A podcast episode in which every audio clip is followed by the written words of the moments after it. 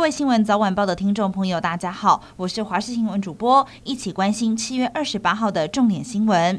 杜苏芮台风已经逐渐远离台湾，但是南台湾是受到台风尾带进了强风大雨的狂扫。台南市安平港就有一艘七百零五吨重的远洋渔船，强风是把缆绳给吹断，导致船身大转弯，撞进了停在港边的另外两艘游艇以及一艘渔船。其中一艘造价千万的游艇内部疑似受到强烈的撞击之后有进水的状况，另外一艘风帆则是船边的栏杆以及船舵都断裂。还有一艘上百万的渔船，因为被夹击，船身破损，修缮费相当可观。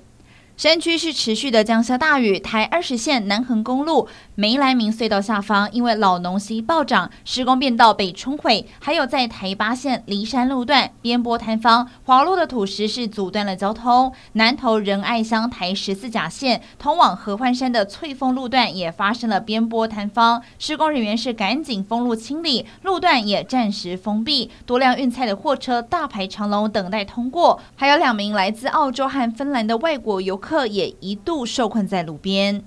而就在傍晚五点三十分，气象局已经针对全台解除了台风警报。目前杜苏芮台风是登陆到福建晋江沿海，中心附近最大风力有十五级，是登陆福建史上第二强的台风。福建的晋江、泉州、漳州等地区已经传出了灾情，泉州海峡体育馆的屋顶被吹翻，有可能会影响到五月天在八月当地的演唱会。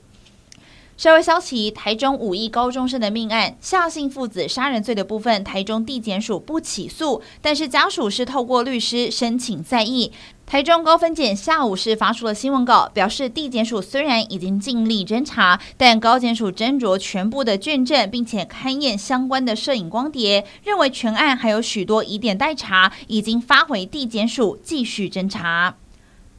国际消息：Google 旗下的资安公司麦迪安发布了一则最新的报告，发现北京当局已经开始默默干预美国民众的生活。报告当中就举例，去年七月有十多名的美国人在华盛顿特区发起了非裔平权以及堕胎议题的示威活动。经过调查显示，这一次的抗议可能是亲中间谍资助。C N 是独家采访了当时发动示威的其中一位民众，他就证实从人力中介平台收到了工作机会，也确实收取了报酬，但他声称雇主从来没有露面，也没有互相通过电话，所以并不清楚幕后是中国公关公司在操纵。